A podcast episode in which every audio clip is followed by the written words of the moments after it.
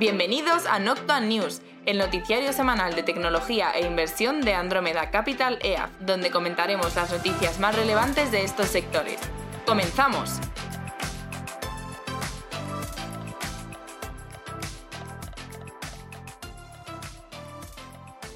Bienvenidos al episodio número 24, temporada quinta Noctua News. Hola, Juan de.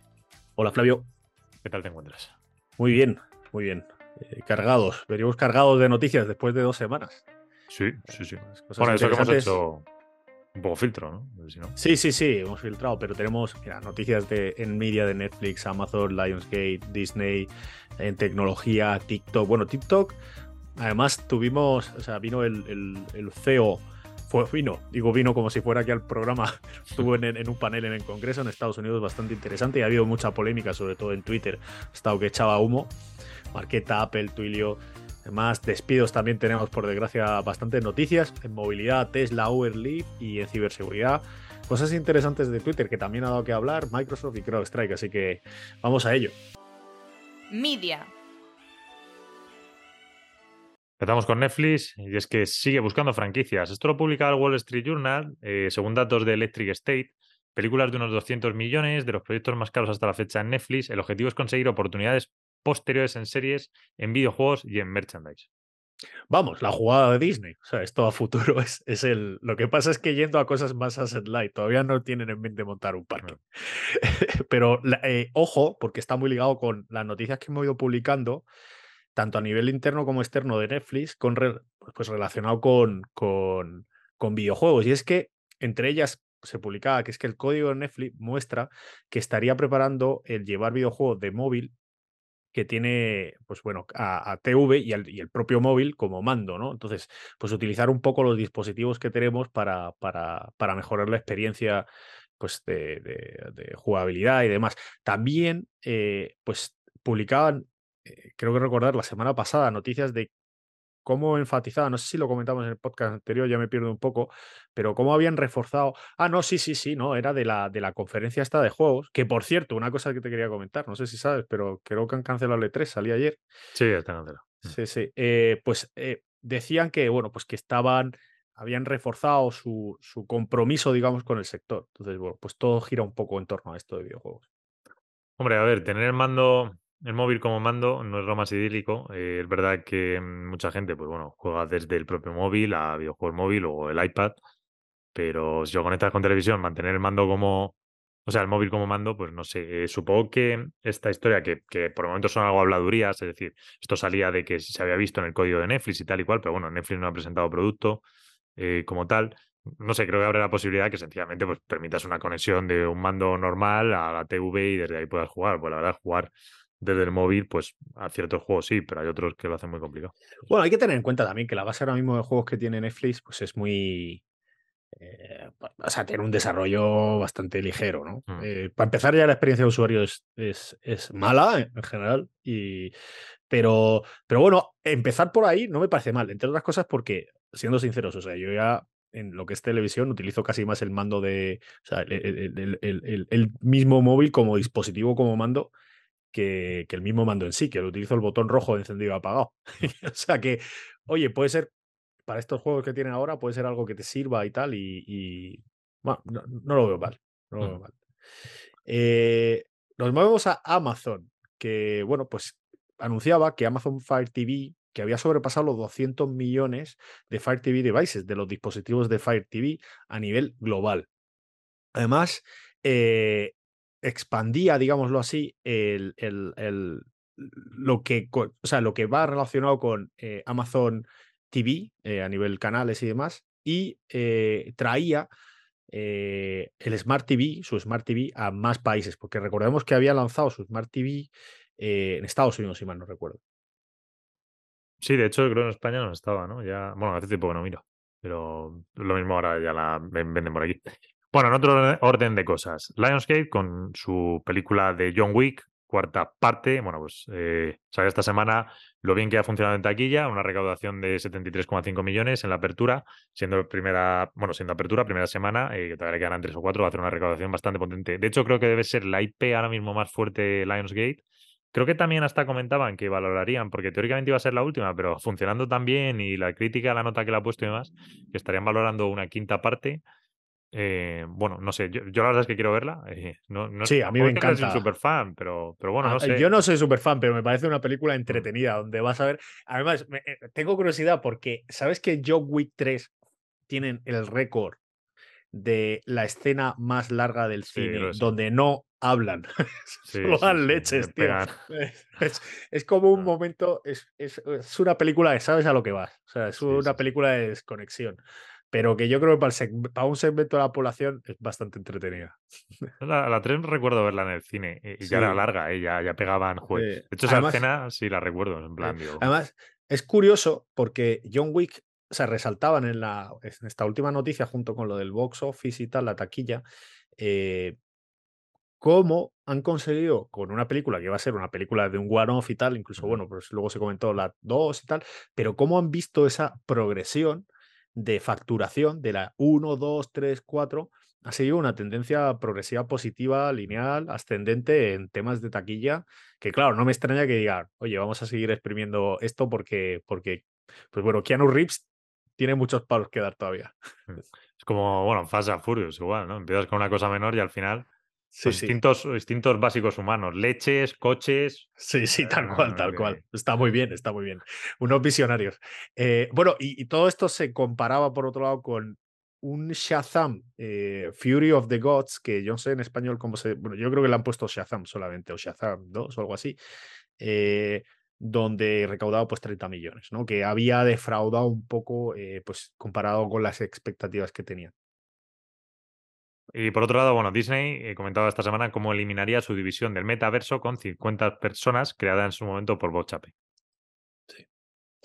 Y de estreno de streaming, eh, una cosa sí, que venía de la semana pasada, que bueno, ya esto es probablemente los, los que sigan la serie, pues se habrán enterado y habrán visto el primer episodio, pero es que la semana pasada pues, se publicaba el primer episodio de la última temporada, la cuarta, si mal no recuerdo, de eh, Succession, la de Sucesión, la que está inspirado en, en Rupert Murdoch. Es una magnífica serie por, para todos aquellos que, que, pues, que, estén interesados en iniciar alguna serie o que se la sigan, pues que estén al tanto, que yo creo que aquellos como yo que estamos al tanto, esta es una favorita, está muy bien, pues desde aquí la recomendamos y que nada, que ya está la cuarta temporada. Vamos con gaming. El juego más vendido esta semana ha sido Resident Evil 4. O por otro lado, eh, la autoridad japonesa dice que el acuerdo de compra de Activision no limita la competencia, por lo tanto, pues se va allanando el camino para que se valide la compra. Y, por otro lado, pues se, se cierra un poco eh, el abanico de posibilidades o el abanico de, de críticas que puede utilizar eh, pues, pues Sony, ¿no? En este caso, porque pues, pues cada vez le da más la razón a, Microsoft. Por otro lado, bueno, ya lo has dicho tú al principio, se cancela el E3, aunque yo creo que ya todo el mundo esperaba que esto estuviese cancelado. Eh, y, sinceramente, ya después de la cancelación de este año, creo que el, E3 se cancela como, como feria global, ya, o sea, totalmente eliminada, ¿no? Pues, ¿Por, ¿por qué ha perdido esta atracción? O sea, eh, sí pues que es verdad que tenemos la otra antes, eh, que era la que la que a ver está la Games Developer Conference pero exactamente. o sea fue en marzo. Sí la Games que justo ha sido donde han salido las noticias estas de Netflix apoyando más el tema de videojuegos y demás. pero tú tú sabes además que has seguido también E3 durante años ¿por qué crees o sea a nivel opinión personal que, que ha ido perdiendo potencia el E3 bueno, a ver, te puedo dar un poco la, opinión personal. Sí, tu opinión. Está remezclado un poco con lo del propio estudio, lo que he visto. Eh, a ver, es verdad que el E3 pasó que las grandes. Porque el E3 se supone que era una feria de mostrar producto, ¿no? no sí, o sea, históricamente ha sido de lanzamientos de juegos. Eso es. Sí, sí, no Grandes lanzamientos, en plan, oye, que viene esto y se va a presentar en el E3. Bueno, esa es la idea general. Claro, sí, es una feria de marketing. En este mundo hay dos tipos de ferias. Una feria de publicistas, de oye, nosotros somos desarrolladores y vamos a acuerdos con publicistas mm, y no se enseña tanta cosa, es más interna. Y otra de cara a la galería, pues oye, puro marketing, que la gente lo vea y tal. Entonces el E3 será de esas, será de, oye, pues en marketing. Igual que la GDC es pura de desarrolladores y se cierran acuerdos. Y la Gamescom en Colonia, yo creo es ya la que ha cogido más fuerza a nivel de negocios, ¿vale? Eh, entonces el E3 era marketing. ¿Qué pasó? Que se empezaron a tirar las fuertes. Eh, PlayStation, no, no queremos que nos asocien con otras marcas, vamos a montarla nosotros solos. Xbox, pues sí, que no, que más o menos ha estado. Que Ubisoft, que también ellos por su cuenta. Entonces al final ha habido un desmembramiento de, Era como que los grandes no querían estar asociados con el resto de la gente porque su visibilidad se veía difuminada y entonces, pues al final, la propia fuerza acabó con ella. O sea, que te has quedado con, con cada estudio o gran estudio o gran publicista pues haciendo su conferencia con sus big fanboys y, y fuera. Sí, lo que hacen, así lo último que hemos tenido, pero bueno, PlayStation hace sus, sus ¿cómo lo llaman? Station of Play o algo así, que hace como tres o cuatro al año, un poco cuando le apetece. ¿Verdad que Xbox, más o menos en la época de junio, de junio, julio, intenta hacer algo fuerte? Y por bueno, luego el resto, pues sí, EA también hace por esas fechas algo fuerte, pero ya intentan no pisarse unas a otras. ¿Y tú no, tú no crees que esto afecta un poco a todo lo que son indies? A todo lo que son indies, pues mira, creo que a los indies les afecta más el tipo de interés, tío.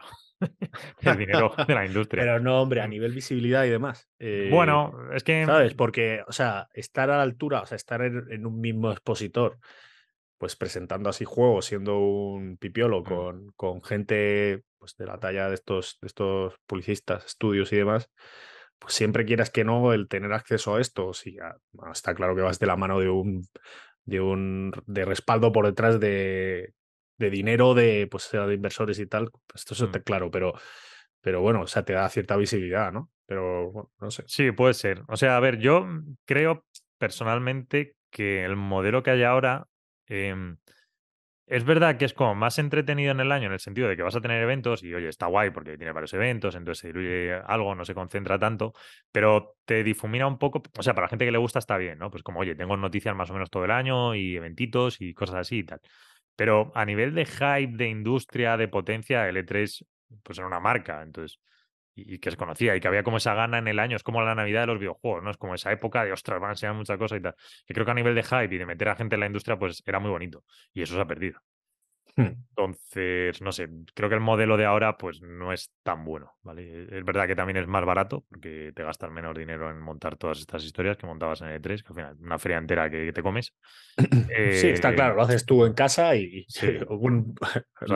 haces, streaming. sí, efectivamente, sí. Entonces, bueno, no sé, creo que algo sí que se ha perdido y, a ver, al final también los eventos pues ayuda, ¿sabes? Parece que no, pero pero que la gente de un mundillo se concentre suele ser bueno. Es igual que la Gamescom, que estés allí cuatro o cinco días, mucha gente de lo mismo, salen cosas buenas, no salen malas. Entonces, quitar uno, no sé, yo para mí, pues creo que es peor el modelo, pero bueno, es un poco el que mm.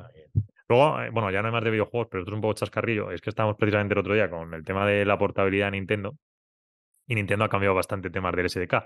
Y son cosas que no. El SDK a veces se toca, ¿no? Pues en plan, pues pequeños ajustes, pero han cambiado cosas bastante gordas. Entonces, se ve en el SDK haciendo la portabilidad que están preparando algo para una nueva, un nuevo hardware. Pues por tiempos, pues básicamente intuyes que el año que viene tendrán que sacar nueva consola los de Nintendo.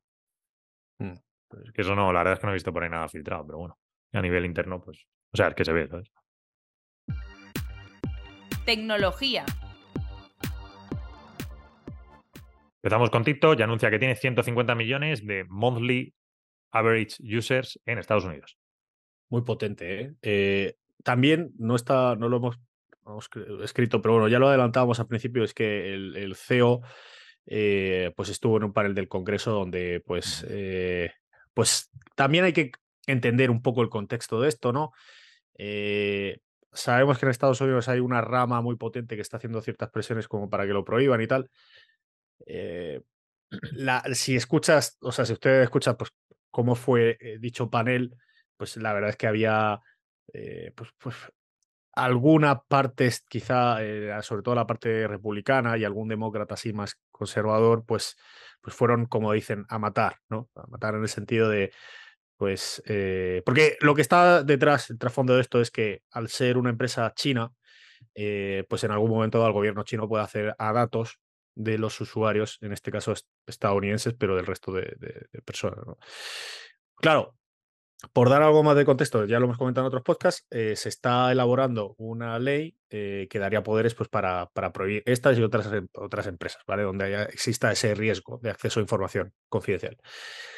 Eh, en mi opinión, yo creo que por ahora no lo sé lo que va a pasar, pero yo creo que el tema de que lo prohíban pues, es, es un riesgo tan alto a nivel político. De hecho, salió creo que era Raimondo, que era pues, eh, la que tendría el poder en Estados Unidos eh, para, para, vetarlo en este caso, pues diciendo en el Financial Times, creo que fue hace un mes o algo así, diciendo esto es, eh, si yo cojo y veto esta aplicación ahora mismo, pues me cuesta mi carrera política. es un too big to fail, o sea, too big to, to ban en este caso, ¿no? No un too big to fail, pero sí similar a lo que es un banco, sobre todo últimamente con los rescates que hemos visto de Silicon Valley Bank y tal. Bueno, más que rescates, respaldo de los depósitos, ¿vale? Eh, pero sí, yo creo que, que, es tan grande que deberán buscar, o sea, viendo que el proyecto Texas y el proyecto Clover, que son los que están haciendo en Estados Unidos uno y en Europa otro, el Clover aquí en, Europa, pues para proteger un poco los datos y demás, pues no ha sido suficiente, pues algo más, ¿no? Y se, se barajaba que en algunos casos han estado viendo pues una posible compra, inversión y tal, eh, pero no sé son qué ha quedado. Desde luego la parte de, China dice que, que, lo de una venta pues que no, no lo ven, ¿no? Hombre, también hay mucha empresa que depende de TikTok americana, ¿eh? occidental, entonces vetarlos, pues es que solo se ve un lado de la ecuación, pero también el otro se entiende que, que, Mira, esto, esto es como todo. Yo creo a nivel político, a la persona que tenga que tomar la decisión no le va a interesar, porque es que lo decía, o sea, literalmente salía diciendo, mira, voy a perder a los votantes de menos de 35 años. es curioso.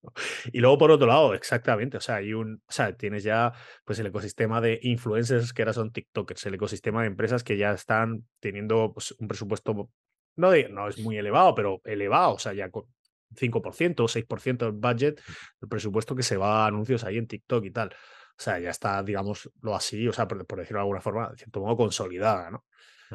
Eh, no sé, una prohibición me parece quizá demasiado. Y lo de la venta, pues al final es que no deja de ser un, tema de, los accionistas, ¿no? Eh, también hay muchos inversores a nivel privado eh, según decían, que de hecho era uno de los argumentos que yo creo que tenía más validez, era, oye, también tenemos inversores estadounidenses aquí en la plataforma, ¿no?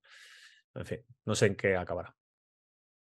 Marqueta, y es que anuncia un acuerdo con, con Stables en Australia para hacer sus Mastercard Prepaid Cards, o sea, las, las tarjetas eh, prepago, tarjetas de crédito. Eh, Stables es un, es un wallet digital que permite a sus usuarios pues, gastar, eh, enviar y recibir stablecoins y todo con, pues, desde su, pues desde la cuenta suya, ¿no? En Stables. Moviéndonos ahora Apple, tiene un par de noticias. En primer lugar, quiere que el gobierno indio asimile la regulación laboral de India a la China, en particular lo relacionado con horarios de trabajo y flexibilidad. Por otro lado, lanzaba su Pay Now, Pay Later en Estados Unidos tras sufrir retrasos. Eh, están lanzando Pay Now, Pay Later sin intereses ni, ningún tipo de fee ni nada de esto, ni comisión. Estaba planificado para lanzarse en septiembre de 2022 junto con el lanzamiento de iOS, eh, bueno, iOS 16, pero bueno, pues han tenido ese tipo de problemas. Ah, cuando salió esta noticia, Affirm cae un 7% y eh, bueno, también afectaba ligeramente a PayPal. Sabemos que aquí pues compraron una empresa para dar este servicio también. Bueno, Square también compró Afterpay, ya no sé. No, vi la cotización de estas cuando salió el otro día, el anuncio. A ver. Sí, no, Affirm, yo recogí aquí lo que lo, de Affirm, que caía un 7. Ah, también Affirm, pues oye, PayPal quieres que no tiene otras ramas de negocio y demás, Square también. Mm. pero Affirm que es más puro eh, y además mm. recordemos que Affirm viene en una posición ahora mismo pues un tanto, pues, eh, lleva todo este año eh, y el anterior pues con una, pues, pues, muy, ha sido muy castigada, ¿no? En, en tema de mm. cotización y demás. Tulio, y es que la empresa Core adquiere la línea de negocio de IoT de Tulio. Por otro lado, Zoom hace un acuerdo con OpenAI para extender las funcionalidades de su asistente de Zoom. Y moviéndonos a Microsoft, comentaba cómo Teams ya ha llegado a los 280 millones de usuarios. Y luego, por otro lado, salió una noticia en la cual se publicaba que el regulador alemán va a empezar un proceso de antitrust para valorar su posición dominante. Que por cierto, no lo hemos metido, pero creo que también salía algo parecido ahora eh, por la parte de, la Comisión Nacional de Mercados, eh, competencia española, con Google por el tema de, bueno, por artículos de lo de siempre, tío, de periódicos y tal, que si Google tiene posición dominante y no sé qué. Llegan como cuatro años más tarde que el resto de. Es como la pescadilla del mundo, ¿no? Porque en Australia, Estados Unidos y tal, esto lleva años. Sí, sí, en fin. Bueno, y luego, por otro lado, eh, noticia final es que Alibaba planea dividirse en seis unidades con sus respectivos CEOs en cada una. Y bueno, la verdad es que cuando salió la noticia, eh, el mercado la premiaba. Y bueno, esto también entra dentro de la derivada mayor de si China otra vez está abriéndose un poco a permitir otra vez a las empresas, pues algo más de flexibilidad después de este periodo de control total, autoritario del país eh, en época COVID y lo que ha venido hasta ahora y tal. Entonces, bueno, ahí está un poco la especulación. Nos basamos a el segmento de despidos y empezamos con, bueno, dentro tenemos cuatro o cinco anuncios grandes. El primero es que Amazon, el, lunes 20, pues publicaba que, eh, que despedía a 9.000 empleados adicionales y, eh, en la y en el segmento de Twitch, pues a 300 empleados. Por otro lado, eh, tenemos a Accenture, que despedía 19.000 eh, empleados, lo que es el 2,5% de toda la plantilla, y los despidos se llevarán a cabo durante los próximos 18 meses. Por otro lado, Microsoft, y en este caso eh, relacionado con, con la empresa GitHub, que, pertenece a, a Microsoft, pues ha despedido a casi todos sus ingenieros en India, más de 100 personas en total. Roku despedía a 200 empleados, 6% de la plantilla más o menos, Y Electronic Arts al 6% de la plantilla. y yo creo que ya no nos hemos dejado ninguna de las relativamente importantes, aunque habrá habido más porque todas ah, las... Creo que Roku hizo un anuncio esta semana, si mal no recuerdo, con despidos, algo menor. Pero no. Ah, no, no, perdona. Sí, No, ya ya está ahí. Sí, sí, sí, estaba Sí, puesto, sí. estaba puesto. Pues es. entonces yo creo que ya está. ¿eh? Sí. Sí, de hecho estoy mirando en general todas, a ver la, la base de datos esta, a ver si se nos ha ido alguna. Eh, nada, bueno, Glassdoor despide el 15% de la plantilla. Ah, mira, Yassi, 1.700 personas. ¿cuántas rondas lleva ya Yassi? Una barbaridad, ¿eh? Unas cuantas, sí. Aunque ya sí la están desguazando. Mira, Lucid Motors, eh, on- 18% de la plantilla, 1.300 personas. Sí, esa bastante. Esa era, y sí, esa además ha sido comentada. Y ya, no veo ninguna más que se nos haya escapado. Mm. Eh, listo, pues vamos a, eh, vamos a movilidad. Automóviles. Eh, con respecto a Tesla, tenemos a Moody's que anticipaba que Tesla va a entregar, o sea, o va a sacar al mercado casi 1,8 millones de vehículos en 2023, un 34% más que lo que sacó en 2022. Uber, esta creo que pusiste tú algo el otro día el, el tweet, Juan, de hecho te lo vi antes, lo vi antes por aquí que luego en el noticiario. Eh, te lo vi antes a ti que luego que, que en el noticiario. Lo de que Uber Eats cerrará, cerrará eh, 5.000 tiendas de, bueno, dentro de la app, que son estas tiendas virtuales que se han ido cre- eh, creando últimamente, Sí. estos años atrás. Eh, cerrará el 13% de sus marcas virtuales en Estados Unidos. Las virtual brands representaban el 8% de las tiendas en Estados Unidos, pero menos del 2% de los bookings. Sí. De hecho, sea, luego. Es, que o sea, es lo que aquí, ha salido en prensa como Cloud Kitchens las, o Dark Kitchens, a veces le han dado ese nombre, ¿no? Y lo que, lo que querían es, en primer lugar, eh, mejorar la experiencia de usuario, porque al final se daban cuenta que estaba, cuando tú buscabas un tipo de comida o algo de eso, pues, eh, pues al final lo que baja, eh, tenías una experiencia de usuario peor. Y luego, por otro lado, también relacionado con el tema de pues, posibles monetizaciones de búsquedas y promociones y tal, que ahí, pues, por la parte de ads puede ser un. Esa, esa acción de limpiar todo lo que es las búsquedas y tal, pues te puede dar más claridad o, quizá cierto empuje en la parte de anuncios y tal que están poniendo en marcha. ¿no? Yo leí un artículo, eh, luego a raíz, ya sabiendo la noticia, no sé dónde ponía uno largo, no sé si era en Bloomberg o tal. Eh, entonces, sobre todo lo que se quejaban es que te ponía un caso de, de trazabilidad que habían hecho de, oye, pues mira, un cliente haciendo la prueba y tal. Entonces, decía que es que había un cliente, creo que era el desayuno, que había buscado un desayuno y decía, joder, he visto 20 tiendas con nombres distintos y el mismo desayuno clavado, ¿no? Sí, sí. plan, y O distintos sea, precios. eh, sí, sí, no, no, no. Estamos hablando de menús idénticos, ¿eh? O sea, donde no se cambia un ápice. Pero claro, esto es una forma de tú ganar notoriedad. O sea, es una forma de saltarte, eh, de ahorrarte el dinero en eh, meter en anuncios dentro de la plataforma, ¿vale? Para que tú salgas mejor posicionado. eh, eh, pues, para que tú al final te lleves ese pedido como, como Cloud Kitchen, ¿no? Entonces era una de las cosas que además de jorobarte la experiencia de usuario, pues también una pérdida ahí de monetización por parte de Uber. O en realidad le estás haciendo la cama a Uber a nivel plataforma, ¿no?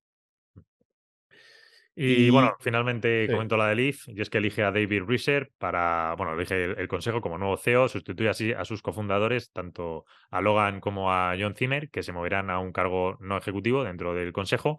Y es que comentaban ellos que decían que, bueno, eh, sobre todo a raíz del performance con Uber estos últimos meses o trimestres atrás, de cómo han ido haciendo que, bueno, competitivamente habían perdido algo de fuerza y que eh, era culpa suya y por eso, bueno, tenían que renovar un poco eh, la directiva. Sí. sí, sí. Seguridad. Nos vamos a ciberseguridad. En primer lugar, eh, traemos una noticia de Twitter que si ustedes están en la plataforma, pues eh, probablemente hayan visto alguna noticia al respecto. Y es que se han filtrado partes del código de Twitter en GitHub. Y Twitter ha pedido que se quite el código y estaría intentando que, que GitHub le facilitara información de la persona que subió a la plataforma.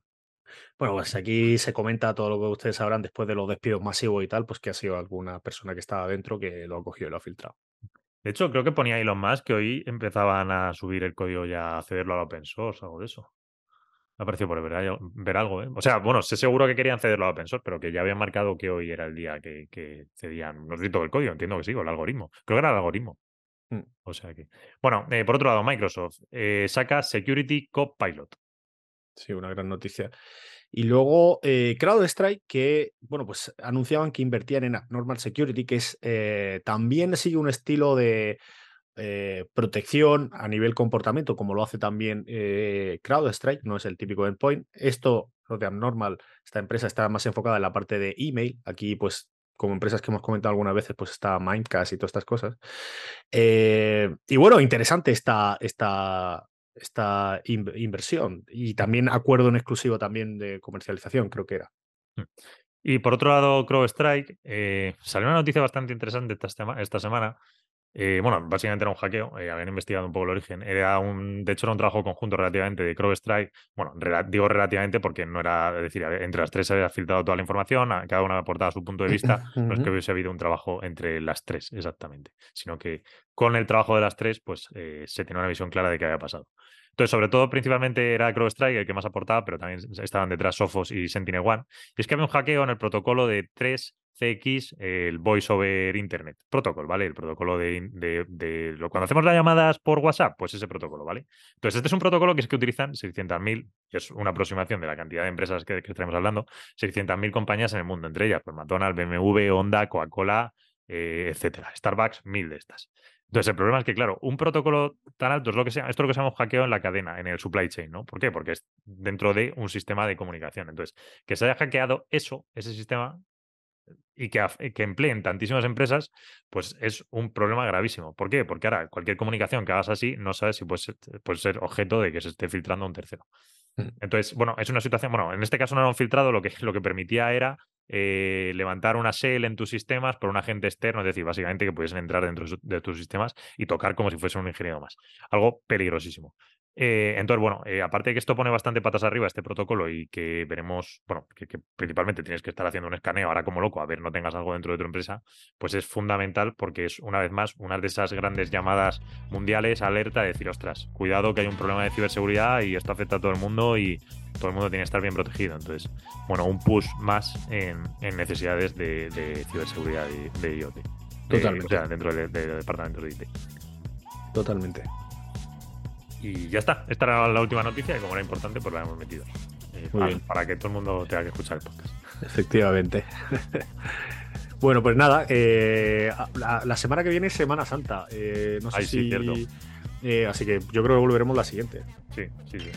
Bueno, comentaremos, iremos cogiendo noticias y demás, pero, pero pasará un poco como ha pasado con este podcast, ¿de acuerdo? Será un. Sí, porque en Estados Unidos. A ver, Estados Unidos es fiesta el viernes, ¿no? Solo. Sí. un poco más Vale, pues nada, recopilaremos noticias y ya volveremos dentro. Así que feliz Semana Santa a todo el mundo. Feliz Semana Santa. Un abrazo a todos. Noctua News es una iniciativa de Andrómeda Capital EAF que tiene como objetivo mantener informado a sus oyentes a través de una selección de las noticias más relevantes del mundo de la tecnología y la inversión. El contenido de este podcast es informativo, no debe tomarse como asesoramiento en inversiones o como recomendación de compra o venta de acciones o productos financieros y no está dirigida a inversores o potenciales inversores en Andrómeda Capital EAF.